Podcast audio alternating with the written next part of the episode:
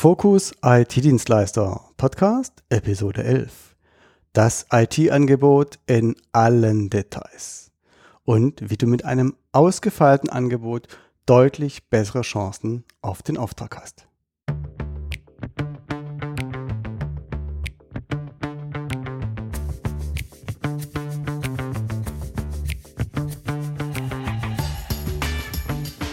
Hallo und herzlich willkommen bei Focus IT-Dienstleister, dem Business-Podcast für smarte IT-Dienstleister und Systemhäuser. Ich bin Wolfgang Schulz und hier erzähle ich dir von meinen Erfahrungen aus über 10 Jahren IT-Dienstleistung und den Möglichkeiten, wie du dein IT-Business weiter nach vorne bringen kannst. Und jetzt viel Spaß! Ja, schön, dass du wieder mit dabei bist. Heute geht es nämlich genauso wie das letzte Mal um das Thema Angebote. Diese Episode ist also die Fortsetzung von der Episode 10, die vor zwei Wochen rausgekommen ist. Ja, bevor wir loslegen, möchte ich mich allerdings schon mal für meine Stimme entschuldigen. Seit einiger Zeit bin ich ein wenig verschnupft und ich fürchte, das hört man auch. Also wenn ich mich jetzt nicht so anhöre wie immer, dann, ähm, ja, sorry, dann liegt es an meiner kleinen Verschnupfung hier. Ja, dann noch ein kleiner Hinweis zu den Inhalten, der eigentlich logisch ist, ich ihn aber trotzdem mal erwähne. Und zwar, das, was ich hier erzähle, ist meine eigene Erfahrung. Also, dass ich die, die ich selbst gemacht habe, was ich erlebt habe und was ich auch jahrelang praktiziert habe. Es ist auf keinen Fall eine Rechtsberatung und ich übernehme auch keinerlei Haftung, Gewährleistung und sonst noch was, dass das hier alles so rechtlich korrekt ist. Zu deiner eigenen Sicherheit empfehle ich dir, immer einen Anwalt oder Steuerberater zu befragen, ob das, was du vorhast, ob das Sinn macht und ob das auch so richtig ist.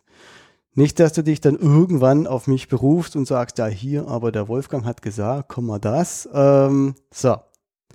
Okay, so viel dazu. Wie gesagt, alles ist nur aus meiner Erfahrung und aus meiner Praxis und du bist selber für dein Tun und Handeln verantwortlich. So wie immer. So. Jetzt habe ich mich genug distanziert von meinen eigenen Inhalten. Steigen wir also ein ins Thema. In dieser Episode wirst du einen Haufen Infos und Details zum Thema Angebote hören.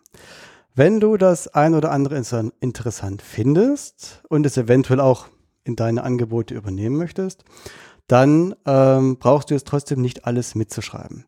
Ich habe mal wieder eine Zusammenfassung gemacht, wo ich die ganzen Infos reingepackt habe und die findest du wie immer im kostenlosen Mitgliederbereich. Dort kannst du es dir runterladen. Ähm, wie du dorthin kommst, sage ich dir am Ende dieser Episode. Im ersten Teil vor zwei Wochen bin ich darauf eingegangen, wie wichtig ein Angebot ist. Nein, es ist nicht nur die Grundlage für die Bestellung, damit der Kunde weiß, was er bestellen soll. Ein Angebot ist die letzte Hürde vor dem Auftrag. Im Grunde genommen gehört das Angebot genauso zum Marketing dazu wie deine Website oder dein Firmenlogo. Ja, das mag jetzt vielleicht ein bisschen komisch klingen, aber das Angebot ist ein super tolles Mittel, den, den, na, den Interessenten davon zu überzeugen, dass du der einzig wahre Anbieter bist, der sein Problem am besten lösen kann. Und darum geht es ja schließlich. Dein Kunde, der hat ein Problem das du für ihn lösen sollst. Und dafür ist er bereit, einen gewissen Geldbetrag zu bezahlen. Dein Angebot kann jetzt also verschiedene Funktionen übernehmen, und zwar zusätzlich zu den allgemein bekannten Funktionen wie Menge, Preis und Beschreibung. Nämlich, du kannst deine Kompetenz zeigen, und zwar indem du ihm alle Möglichkeiten aufzeigst. Am besten hast du das natürlich schon vorher im persönlichen Gespräch mit dem Kunden getan wenn du mit ihm sprichst und ihm alle Möglichkeiten so erklärst, die er hat. Und jetzt bekommt dein Kunde praktisch das Ganze nochmal in der schriftlichen Version. Und hier hast du prinzipiell zwei Richtungen, in die es gehen kann. Und zwar kannst du deine Lösung als super komplex erscheinen lassen, was natürlich dazu führt, dass du derjenige bist, der die gesamte Situation in all seiner Komplexität erfasst und verstanden hat. Und du bist derjenige, der sie lösen kann. Alle anderen bieten also nicht das Umfassende an. Oder du kannst deine Lösung als total einfach erscheinen lassen. Ganz nach dem Motto, na, wenn es nicht mehr ist, das machen wir ja eh jeden Tag. Das gibt dem Kunden auch ein Gefühl von Sicherheit, denn das, was du ihm anbietest, scheint ja für dich reine Routine zu sein. Du kannst deinem Kunden aber auch das Gefühl geben, dass du schon sehr viel Zeit und Mühe in das Angebot gesteckt hast, indem du zum Beispiel individuelle Inhalte reinbringst und immer wieder seinen Firmennamen oder spezielle Anforderungen, die ihr besprochen habt, in den Text reinschreibst. Das zeigt deinem Kunden, dass dieses Angebot nicht von der Stange kommt, sondern dass du es individuell für ihn erstellt hast. Du bist also schon ordentlich in Vorleistung getreten. Du hast ein persönliches Gespräch mit ihm geführt, hast dich danach hingesetzt und die beste Lösung für sein Problem gefunden, hast die Komponenten individuell für ihn herausgesucht und für ihn dieses Angebot geschrieben. Wenn es dir gelingt, das richtig darzustellen, hat der, Gefühl, hat der Kunde das Gefühl, dass du für ihn schon mächtig in Vorleistung gegangen bist. Und aufgrund des Prinzips der Reziprozität unter Menschen wird er deine Vorleistung auch oft honorieren. In der Regel eben mit einem Auftrag. Klar, das klappt nicht immer. Aber deine Chancen sind deutlich höher als bei einem 0815 Angebot.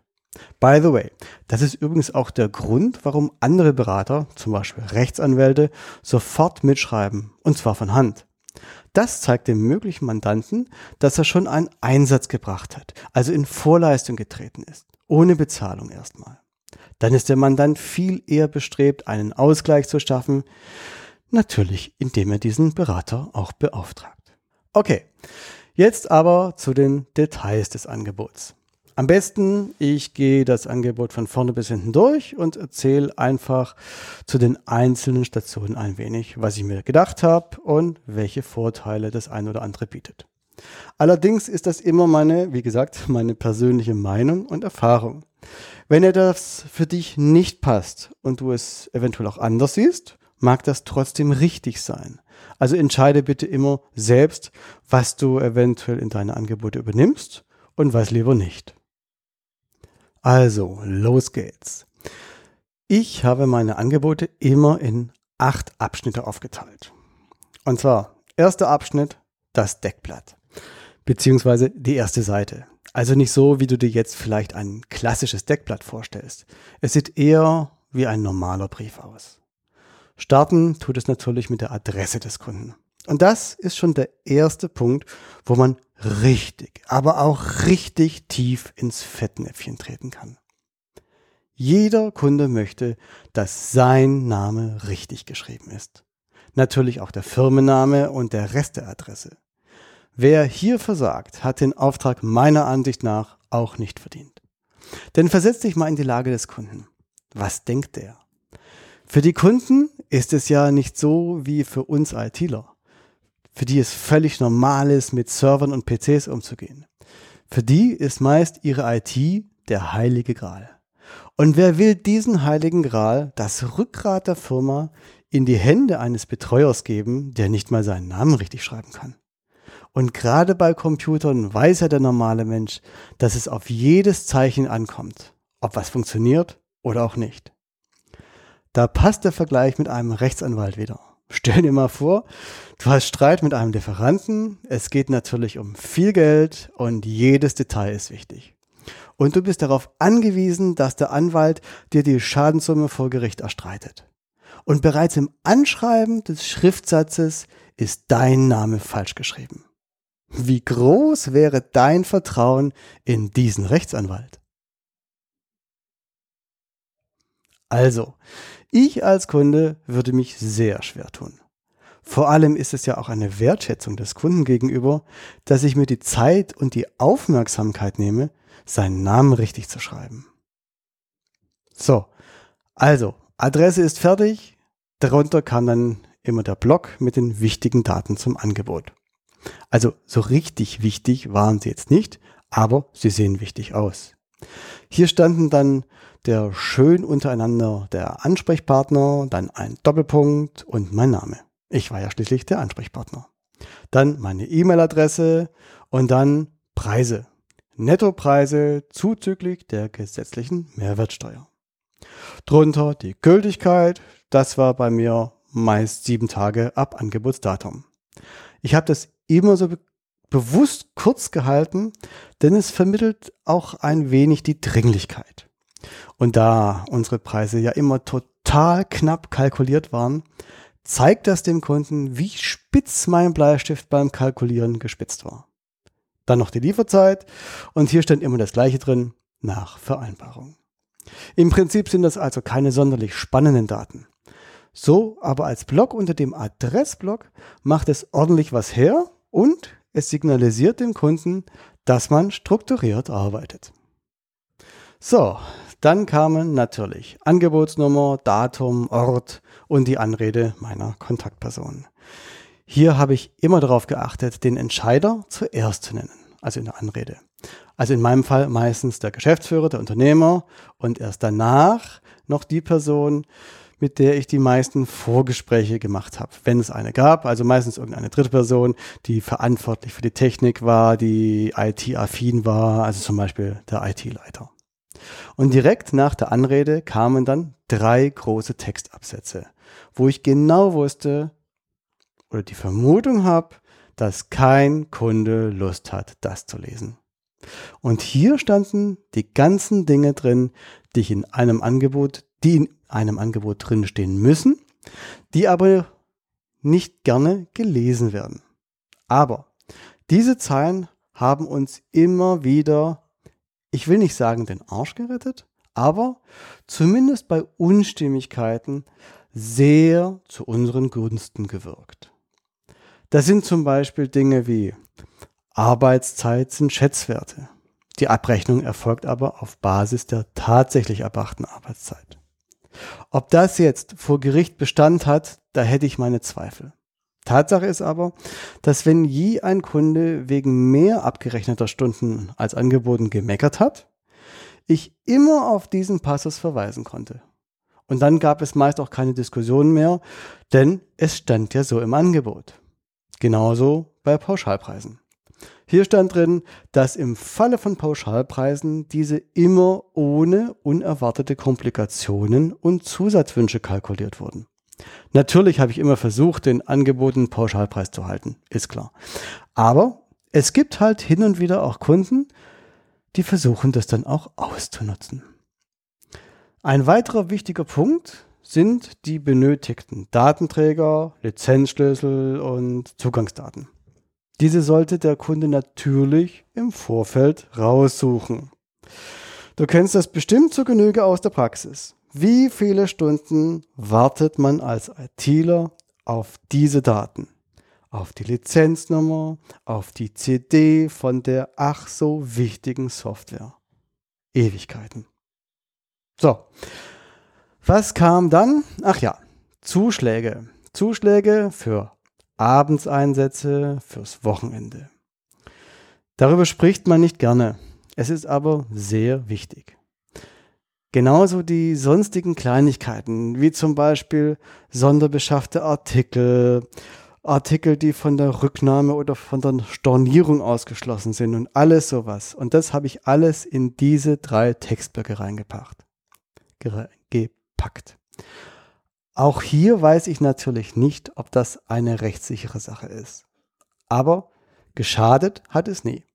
Und es ist super ärgerlich, wenn du einen Service speziell für einen Kunden konfigurierst und er nachher abspringt, aus welchem Grund auch immer. So, das war die erste Seite. Kam doch ganz schön was zusammen. So. Ach ja, am Ende natürlich mit freundlichen Grüßen und die Unterschrift. Dann sieht das Ganze aus wie ein netter Brief und das passt soweit. Dann weiter, zweite Seite. Beschreibung des Projektvorhabens. Auf der nächsten Seite habe ich dann das Projektvorhaben beschrieben. Es ist schon der Wahnsinn, dass man mit einer solch simplen Zusammenfassung bei den Kunden derart punkten kann. Das macht nämlich sonst keiner.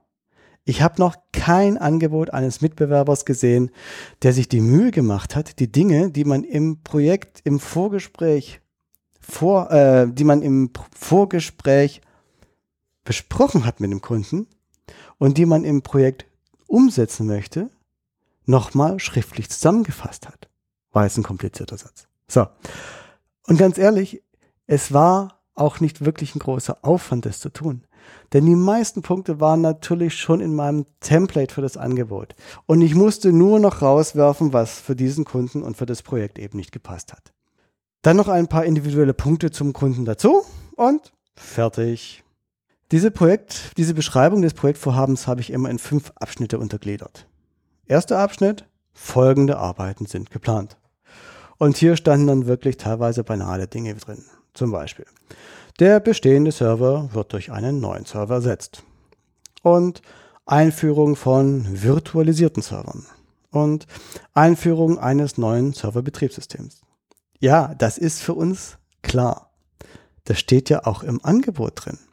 Aber die meisten Kunden danken es einem, wenn man es nochmal hinschreibt, was man überhaupt mit dem ganzen Projekt bezwecken will. Hier gilt es, möglichst viele Schritte aufzuzählen. Dann sieht der Kunde, was alles getan werden muss und was er alles für sein Geld bekommt. Außerdem zeigt es auch, dass du dir vorher schon viele Gedanken gemacht hast über das ganze Projekt und über die Ziele deines Kunden. Als zweites habe ich dann geschrieben, folgende Ergebnisse sollen erreicht werden. Und hier kannst du den Sinn des Ganzen schreiben. Was hat der Kunde vor? Warum gibt er so viel Geld für seine IT aus? Hier habe ich meist Vorteile des neuen Systems reingeschrieben. Jeder Kunde will das haben und du bist auf der sicheren Seite, denn du kannst dir sicher sein, am Ende des Projekts wird genau das als Ergebnis rauskommen. Da standen also Dinge drin wie Behebung der derzeit vorhandenen Probleme oder stabilerer Betrieb durch neues Serverbetriebssystem. So, als drittes ein wichtiger Punkt. Und zwar Folgende Bedingungen sollten erfüllt sein. Der ist wichtig, denn hier habe ich immer reingeschrieben, ob wir von einem Dritthersteller noch eine Freigabe brauchen oder irgendwas zuerst testen müssen. Zum Beispiel, ob die eingesetzte Branchensoftware auch wirklich auf dem neuen Serverbetriebssystem läuft. All die Punkte, die hier stehen, haben wir natürlich auch ins Angebot mit reingenommen und dementsprechend auch abgerechnet. Als letzte beiden Punkte kamen dann die geplante oder voraussichtliche Beeinträchtigung des Betriebs während oder nach dem Projekt sowie der geplante Realisierungszeitraum. Bei den Beeinträchtigungen habe ich die Ausfallzeit reingeschrieben, die ich jetzt eh schon absehen konnte.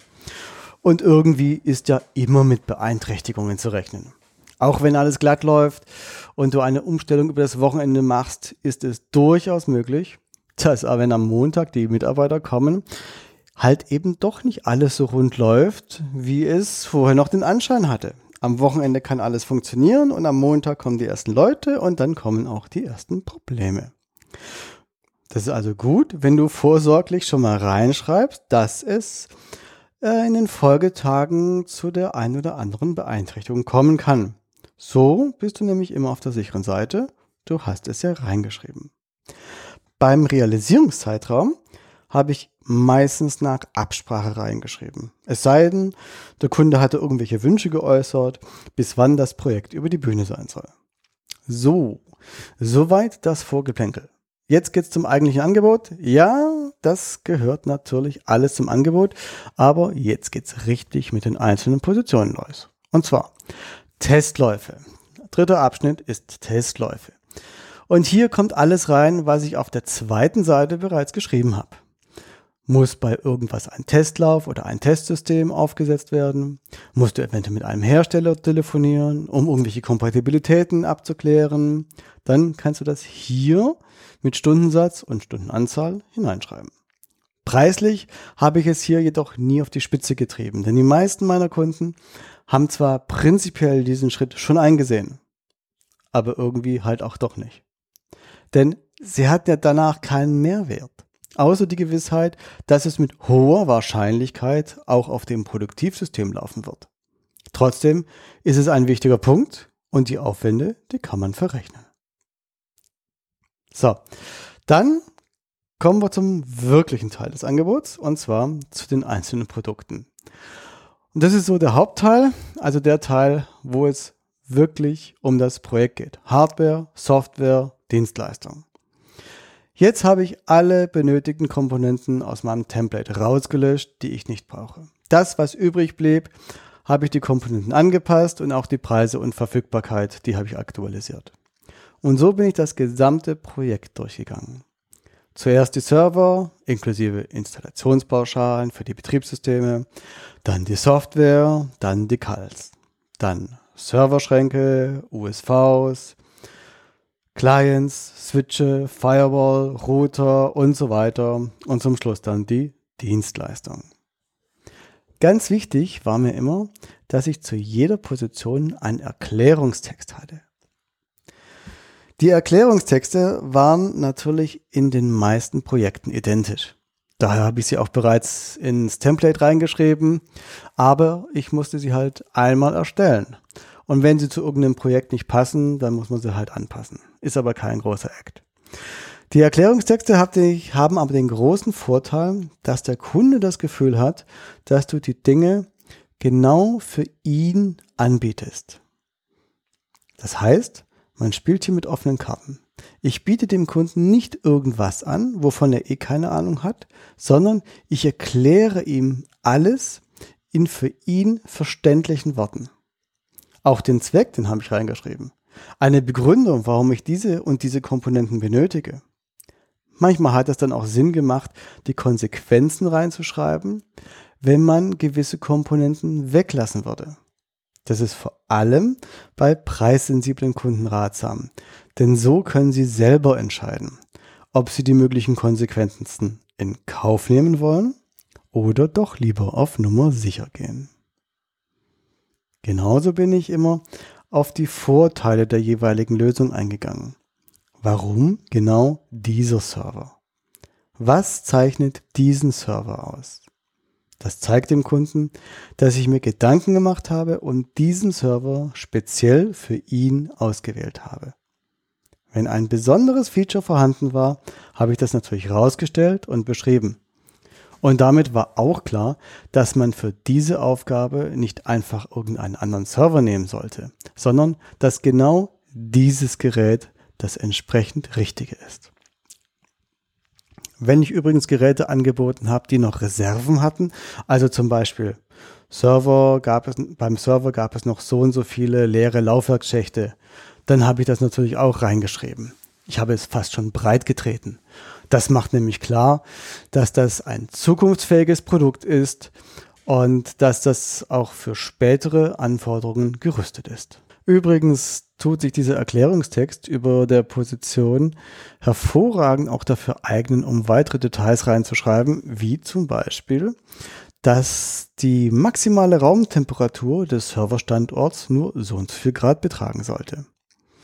Das schützt dich nämlich, falls es mal im Sommer auf der Südseite der Server steht und dann es zu Ausfällen kommt, dann kann man immerhin sagen, sehen Sie, ich habe das damals hier ins Angebot reingeschrieben, dass maximal 25, 26, 27 Grad eben im Raum sein dürfen. Ach ja, noch was zum Thema Hardware. Egal, was ich angeboten habe, Server, Clients oder sonst irgendwas, ich habe immer darauf geachtet, dass ich Originalteile vom Hersteller nehme. Ja, ich weiß, die sind teurer. Vor allem beim RAM und Festplatte gibt es immer tolle Alternativen. Trotzdem empfehle ich immer Originalteile zu verwenden.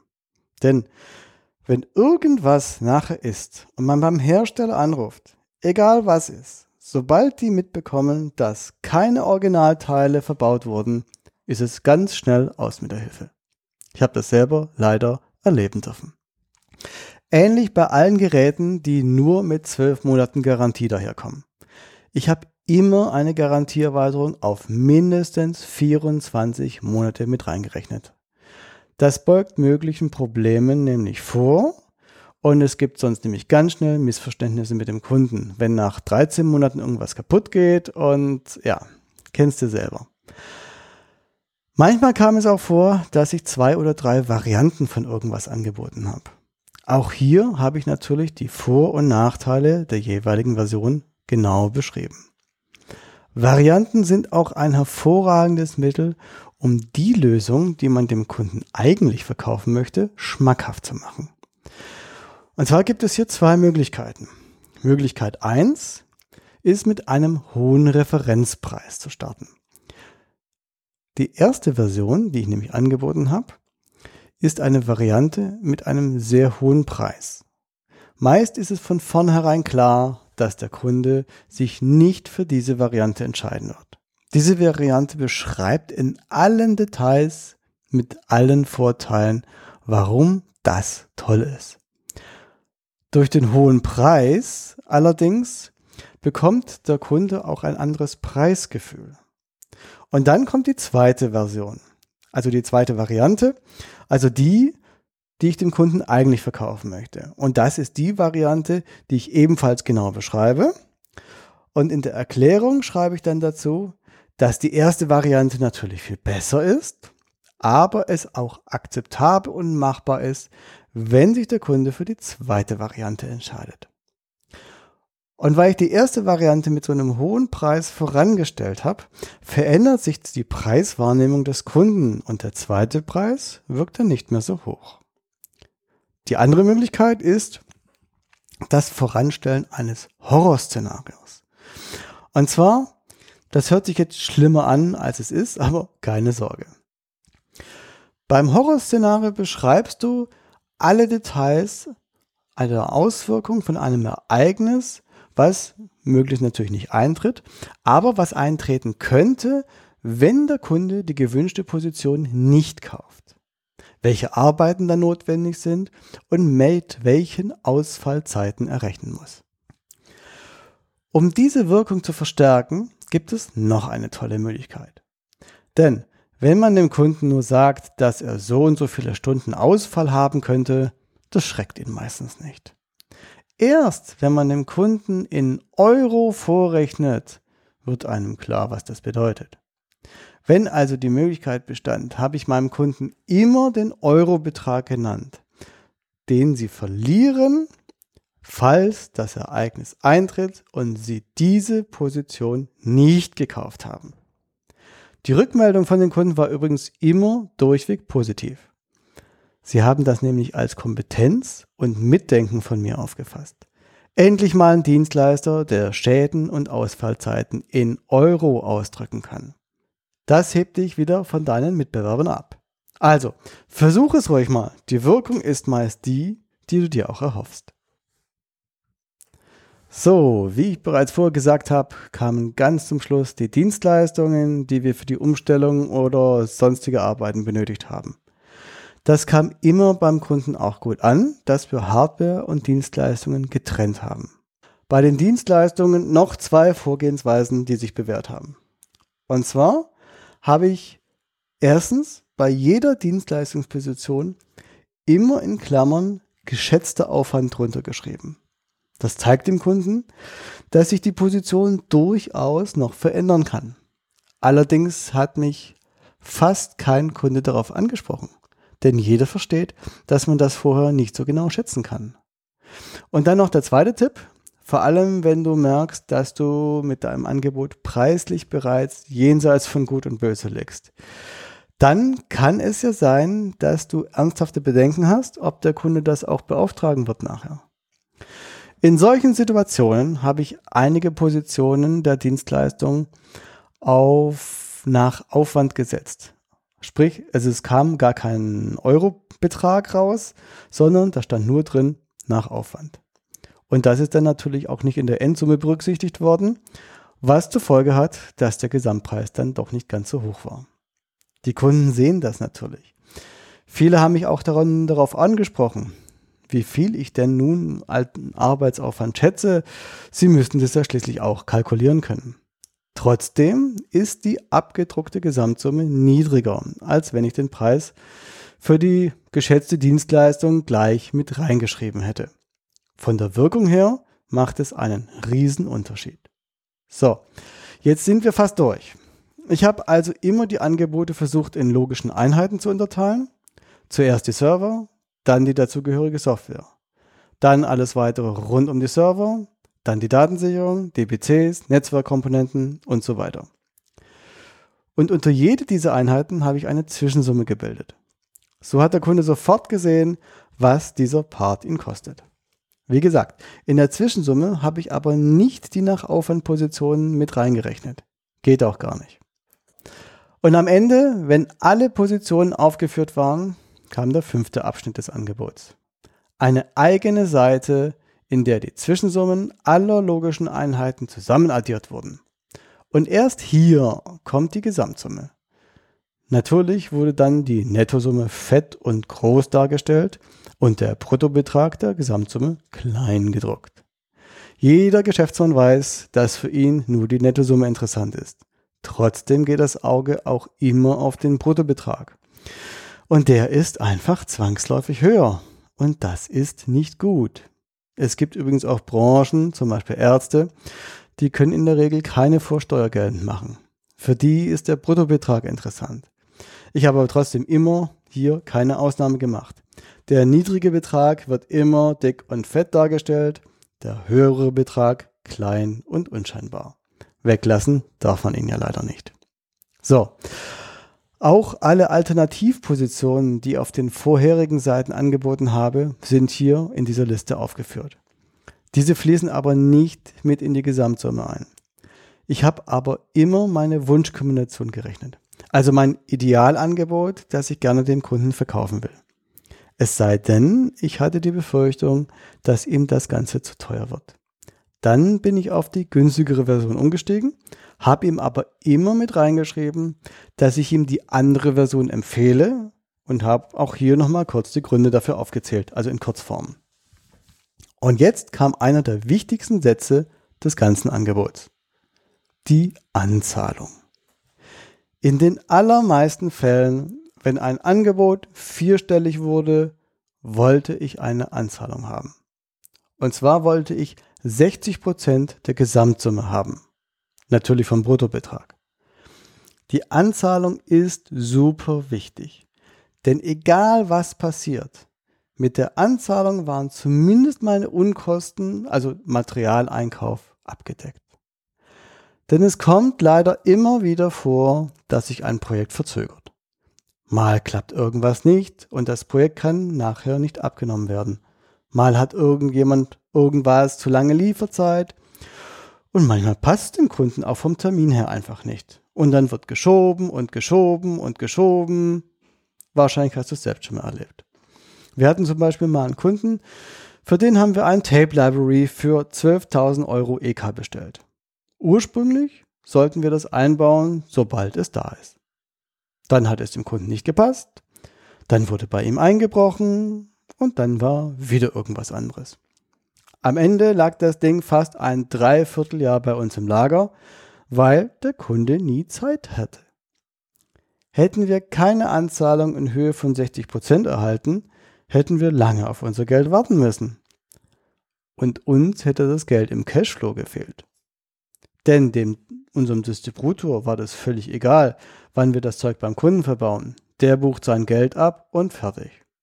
Daher immer eine Anzahlung verlangen. Und mit 60 Prozent sind wir auch immer gut gefahren. Das ist nicht zu happig, sodass der Kunde irgendwie stutzig wird. Es ist aber auch genug, um den Materialeinsatz gut zu decken. Und wenn ein Kunde dann gefragt hat, konnte ich ihm auch immer erklären, warum wir das brauchen. Die Anzahlung war selten ein Problem. Und ich kann dir sagen, bei den Kunden, die sich an der Anzahlung gestört haben und der Auftrag dann nicht zustande kam, bei den Kunden waren wir am Ende froh, dass es nicht geklappt hat.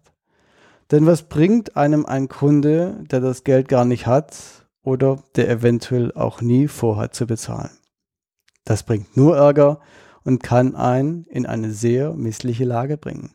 Wenn dann wenn das Material gekauft ist und der Kunde womöglich und beim Kunden womöglich schon installiert ist und man dann auf sein Geld warten muss. Naja, vor allem, du wirst erpressbar. Wenn gar nichts angezahlt wurde, dann hat der Kunde auch keinen Druck. Nur du hast den Druck. Denn du willst ja und du brauchst dein Geld möglichst schnell. Und diesen Druck kann der Kunde ausnutzen. Und es gibt leider Kunden, die dann das auch gnadenlos tun. Wenn du aber schon einen großen Anteil des Geldes hast, dann bist du in einer deutlich besseren Situation. Und mit haben meine ich auf dem Konto haben. Wir haben erst die Ware bestellt, wenn der komplette Anzahlungsbetrag auf unserem Konto gutgeschrieben war. Nicht vorher. Und da habe ich auch nicht mit mir diskutieren lassen. Und interessant ist, wenn es den Kunden wirklich dringend ist, wie schnell dann plötzlich Banken funktionieren können. Auf einmal ist das Geld bereits am nächsten Tag auf dem Konto, was sonst ewig dauert. Ach ja, und du solltest dich auf keinen Fall auf andere Sachen einlassen, wie den Anzahlungsbetrag überweisen lassen. Keine Bürgschaften oder sonst irgendwas. Wer bestellt, zahlt 60% des Bruttobetrags auf mein Konto, sonst passiert nichts. Okay, jetzt gibt es aber auch Kunden, die hatten das Geld für eine komplette IT-Anlage aber nicht auf dem Konto rumliegen. Oder sie wollten es nicht von ihrem Cashflow, äh, Cashflow, ein sehr schwieriges Wort, oder sie wollten es einfach nicht aus ihrem Cashflow finanzieren. Für diese Kunden habe ich dann auch gleich mit Leasing angeboten. Hier haben wir mit zwei Leasinggesellschaften zusammengearbeitet. Eine davon hat einen tollen Online-Konfigurator gehabt, wo man einfach den Kundennamen eingeben konnte, die Nettosumme und schon hat man die Raten gehabt. Ich konnte dann auch meine Provision bestimmen und dann wurden die monatlichen Leasingraten entsprechend angepasst. Wenn man Leasing gleich mit anbietet, hat das einige Vorteile. Und zwar erstens machst du es dem Kunden leichter, sich für dein Angebot zu entscheiden. Klar, er kann jede Bank und vor allem auch seine Hausbank anfragen, ob die ihm das Ganze verließen würden. Aber dann muss der Kunde wieder von sich aus aktiv werden. Und das ist wieder ein zusätzlicher Schritt, den man seinem Kunden abnehmen kann. Der zweite Vorteil ist, dass durch die abgedruckte Leasingrate der Preis auch wieder klein gerechnet wird. Ein Preis von 900 Euro im Monat wirkt ganz anders als 30.000 Euro, die sofort bezahlt werden müssen. Das ist nochmal eine Motivation für den Kunden, dein Angebot anzunehmen. Und es strahlt auch eine gewisse Kompetenz aus. Mehr Kompetenz als ein Angebot von einem anderen Mitbewerber, der kein Leasing mit drin hat. Und der dritte Vorteil von Leasing ist natürlich die Provision. Ich konnte immer einen Provisionssatz im Online-Berechnungsportal eingeben. Ich konnte zwischen 0 und fast 5% wählen. Meist habe ich das Maximum genommen und geschaut, wo wir dann mit der Leasingrate ungefähr landen. Wenn es einigermaßen erträglich war, dann super. Und am Ende sind es ja auch wirklich nur ein paar Euro hin oder her in der monatlichen Rate. Der Kunde empfindet das dann nicht wirklich so wild. Denn gefühlt sind es ja wirklich nur ein paar Euro. Man darf es halt nicht auf die gesamte Laufzeit hochrechnen. Dann würden es viele Kunden, nicht machen. Aber Kunden sind auch nur Menschen. Und für uns als Lieferant ist die Provision natürlich super verlockend. Es ist das Zückerchen noch obendrauf auf den Auftrag. Ach ja, ein toller weiterer Vorteil ist übrigens noch, dass wenn ich den Kundennamen bei der Leasinggesellschaft gesucht habe unter Umständen keine Leasingrate berechnet werden konnte. Das war dann ein eindeutiges Signal für mich, dass hier etwas mit dem Kunden und seiner Bonität nicht stimmt. Ich sage nur Obacht in solchen Fällen. Auch wenn dein Kunde kein Leasing will. Ich würde es trotzdem immer mit ins Angebot reinschreiben. Natürlich immer unter Vorbehalt, dass die Leasinggesellschaft den Vertrag mit dem Kunden nachher auch annimmt. Das ist die Voraussetzung. So, okay, genug geleast, weiter geht's. Der Rest vom Angebot geht eigentlich ganz schnell. Als nächster Abschnitt kommt die Servicevereinbarung oder auch Wartungsvertrag. Ich weiß, es gibt immer noch einige Systemhäuser, die bieten ihren Kunden keinen Wartungsvertrag an. Ich selbst habe mich jahrelang dagegen gewehrt. Und dazu hatte ich die verschiedensten Gründe. Meist war es auch jedoch, dass ich den Aufwand der Erstellung von einem Wartungsvertrag gescheut habe. Im Nachhinein kann ich jedoch nur wirklich jedem empfehlen, Wartungsverträge mit deinen Kunden abzuschließen. Es lohnt sich für beide Seiten, denn auch dein Kunde profitiert dadurch. Wenn du also noch keinen Wartungsvertrag mit deinem Kunden hast, weil es vielleicht ein Neukunde ist, dann ist jetzt der absolut richtige Zeitpunkt, ihm dieses anzubieten. Die Erfahrung hat mir nämlich gezeigt, dass auch Kunden, die sich gegen einen Wartungsvertrag gewehrt haben, ihn jetzt doch abgenickt haben. Denn erstens macht es absolut Sinn, eine IT-Anlage, die gerade installiert wird, auch so zu betreuen, dass sie dauerhaft funktioniert. Und das geht natürlich am besten mit einem Wartungsvertrag. Und zweitens ist der Preis, der hier monatlich für den Wartungsvertrag aufgerufen wird, deutlich geringer als die Gesamtsumme der angebotenen Hardware und Dienstleistung. Auch hier erscheint der Be Betrag im Verhältnis zur Gesamtsumme wieder gering. Und das macht es oft einfacher. Und der Kunde ist dann nicht mehr ganz so sensibel. Denn es ist auch nachgewiesen, wir kennen das ja alle vom Supermarkt oder von Einkaufszentren, wer bereits den Geldbeutel aufgemacht hat, also in Kauflaune ist, der nimmt noch leicht einen weiteren Artikel mit. Vor allem, wenn er als sinnvoll angesehen wird. Und so ist es auch bei dem Wartungsvertrag. Er ist sinnvoll, der Kunde ist dabei etwas Größeres zu kaufen und der Preis wird gering. Hey, warum also nicht? Im Übrigen habe ich nie Wartungsvertrag zum Wartungsvertrag gesagt. Ich finde, das Wort Wartungsvertrag hat auch einen total negativen Touch. Allein das Wort Wartung hört sich nicht positiv an.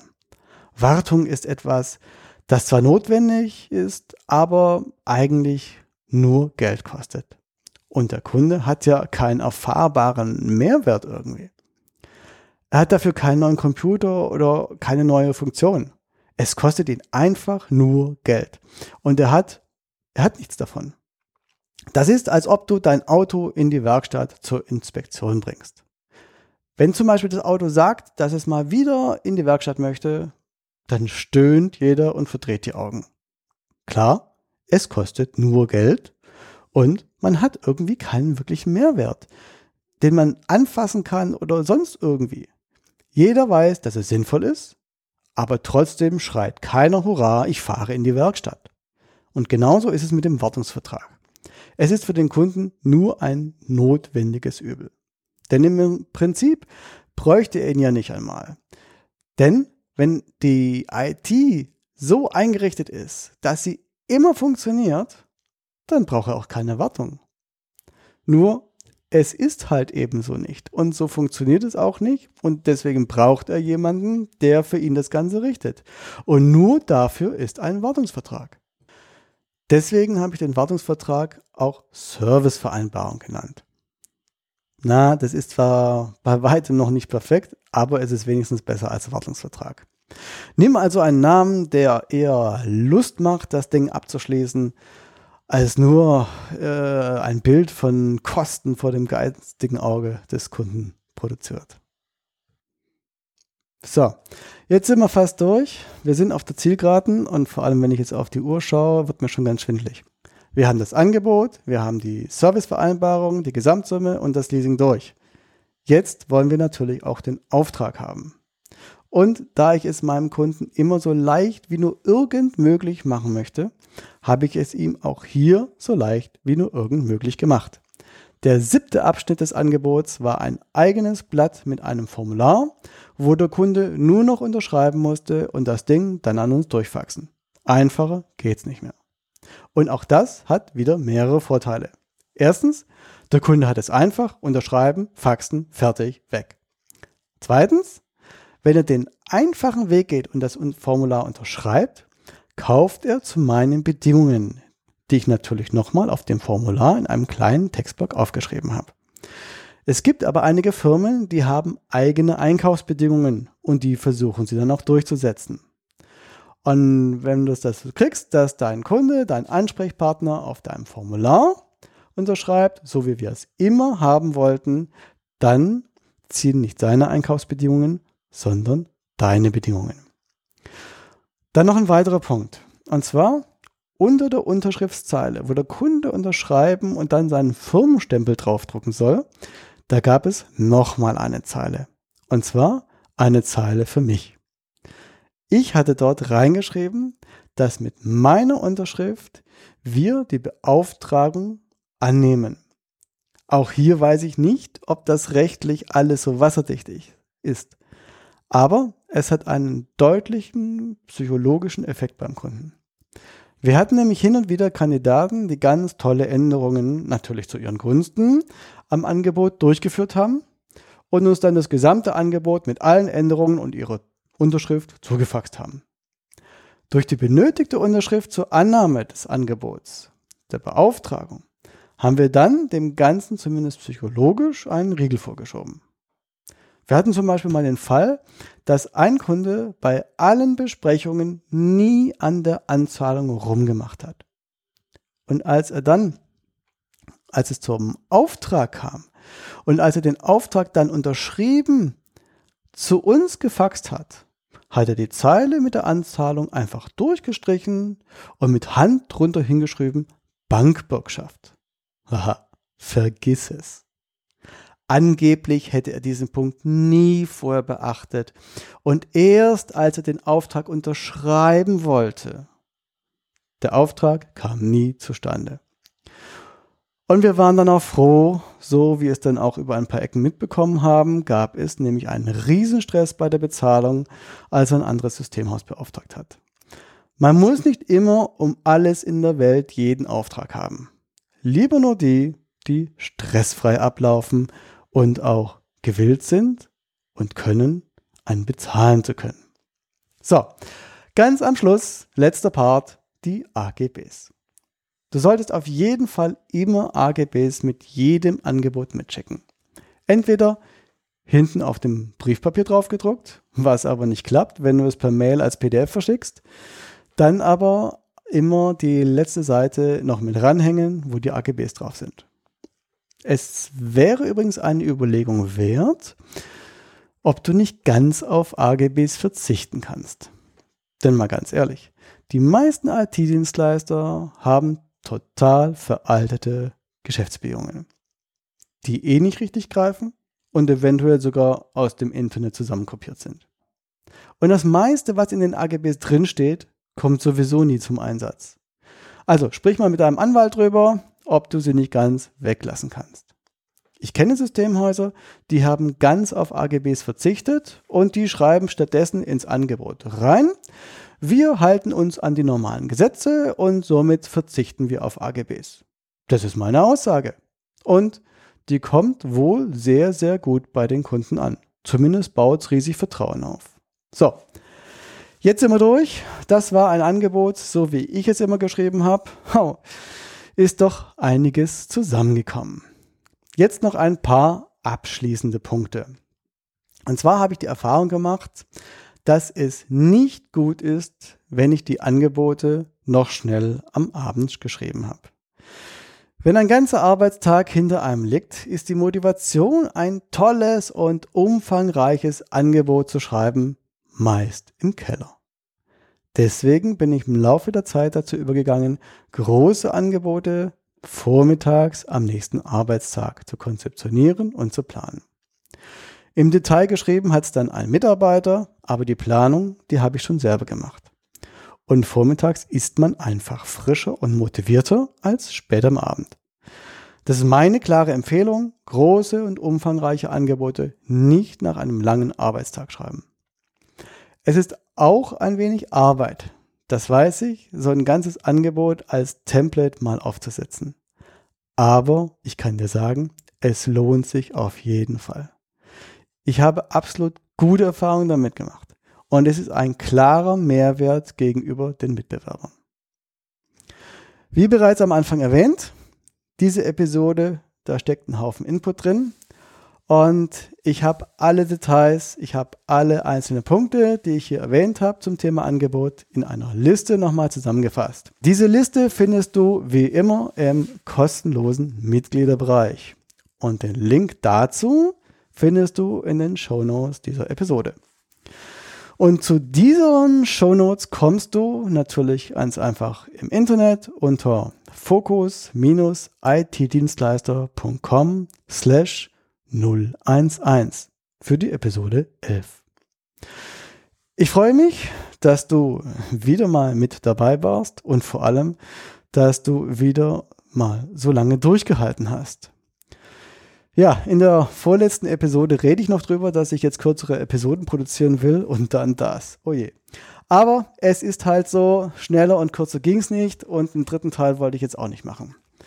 Das war die elfte Episode des Podcasts Fokus IT-Dienstleister. Ich bin Wolfgang Schulz und ich freue mich, wenn du bei der nächsten Episode wieder mit dabei bist. Das nächste Mal, nein, die nächsten Male geht es um das Thema Website. Es wird jetzt nämlich ein ganzer Themenblock kommen. Also mehrere Episoden, die das Thema Website von IT-Dienstleistern von allen möglichen Seiten beleuchten. Ich freue mich schon drauf. Bis dahin sage ich Tschüss und bis zum nächsten Mal, wenn es wieder darum geht, dein IT-Business einen Schritt voranzubringen. Ciao.